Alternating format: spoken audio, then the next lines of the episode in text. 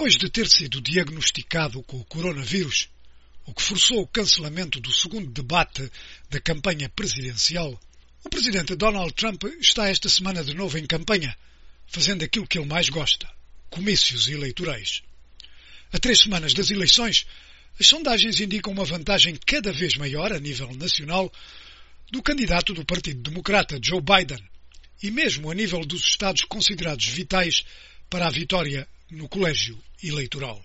Dentro do Partido Republicano, há agora alarme que estas eleições possam ser uma derrota enorme para o partido, que se arrisca a perder não só a presidência, mas também o Senado e mais lugares na Câmara dos Representantes, já controlada pelos democratas.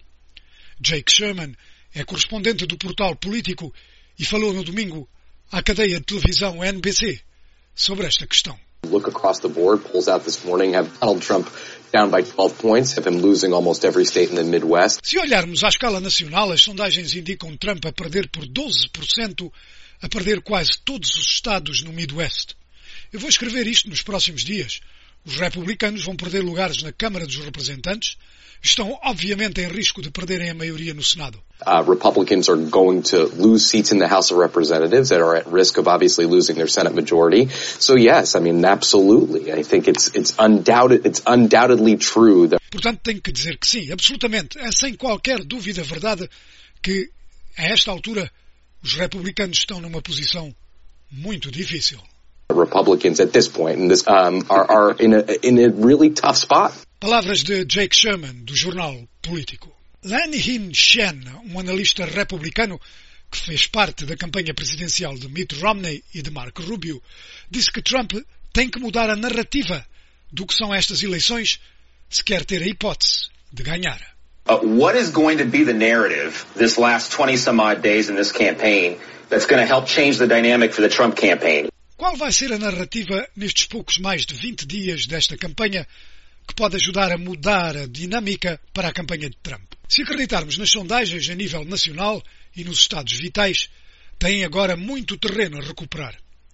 Eu penso que cada dia em que a campanha de Trump está a lutar com a questão da Covid, a resposta à Covid, perguntas sobre o estado de saúde do presidente, isso não são bons dias para a sua campanha. Those probably are not good days for that campaign.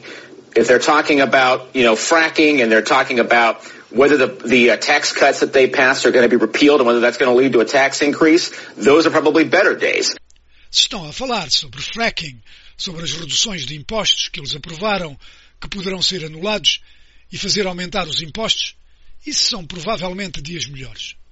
Esta semana, com as audiências de confirmação de Amy Barrett para o Supremo Tribunal, isso, em conjunto com as outras questões, são provavelmente oportunidades para a campanha. But it's a question of what this campaign is going to be doing, what they're going to focus on, and the more that they're talking about these issues relating to COVID, I think the more challenging of an environment it's going to be. É uma questão de saber o que esta campanha vai fazer, em que é que se vão concentrar, e quanto mais falam de questões relacionadas com a Covid, mais difícil se tornará virar o cenário. E vai ser difícil encontrarem oportunidades para mudar esta campanha.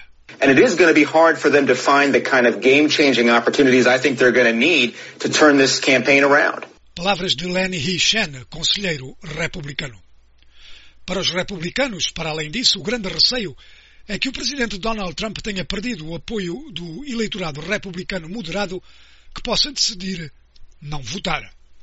O senador republicano Ted Cruz reconheceu que o resultado das eleições pode depender disso. The outcome really turns on two things.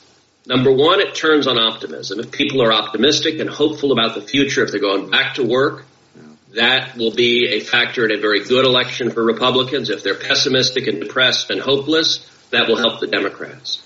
O resultado depende de duas coisas. Número um é a questão do otimismo. Se as pessoas estão otimistas e têm esperanças quanto ao futuro, se estão a regressar ao trabalho, isso será um fator para boas eleições para os republicanos. Se estiverem pessimistas, deprimidas, sem esperanças, isso vai ajudar os democratas. A questão número dois é a afluência. And number two, turnout. As you know, historically we have two kinds of election, persuasion elections and turnout elections. Como sabe, historicamente, temos dois tipos de eleições, nomeadamente eleições de persuasão e eleições de afluência. Em eleições de persuasão, luta-se por uma pequena faixa de eleitores que estão no meio ou indecisas. Persuasion election, you're fighting over a small band of voters in the middle who are undecided. Turnout elections, both sides are trying to turn out their base. I think this is a turnout election. Em eleições de afluência, ambas as partes tentam levar a votar a sua base de apoio. Eu penso que estas são eleições de afluência. Eu penso que a esquerda, mais dura, vai votar o que quer que aconteça, porque odeiam o presidente e a grande questão em aberto é saber se as restantes pessoas vão votar. Eu espero que o façam. Estou a trabalhar para levar todas as outras pessoas às estações de voto. Se as pessoas forem votar, será uma eleição para os republicanos. Se ficarem em casa, se estiverem desmoralizadas, aí teremos uma eleição terrível. If people turn out, it'll be a good election for Republicans. If people stay home, if they're demoralized, that's how we get into a terrible election. Era o senador republicano Ted Cruz a falar à cadeia de televisão NBC. Portanto, a três semanas das eleições, neste momento tudo parece favorável aos democratas. Mas o presidente Donald Trump afirma que isso não é bem assim e que os jornalistas não sabem o que dizem.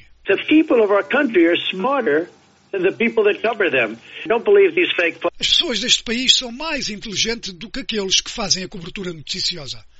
Não acredito nestas sondagens falsas. Joe não tem condições para ser presidente do nosso país.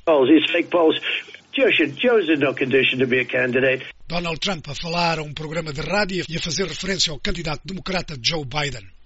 O presidente está hoje em campanha na Pensilvânia, amanhã no Iowa, depois de ter estado ontem na Flórida. Flórida e Pensilvânia são estados vitais para ambos os candidatos. Perder esses dois estados significa quase que certamente derrota para Donald Trump.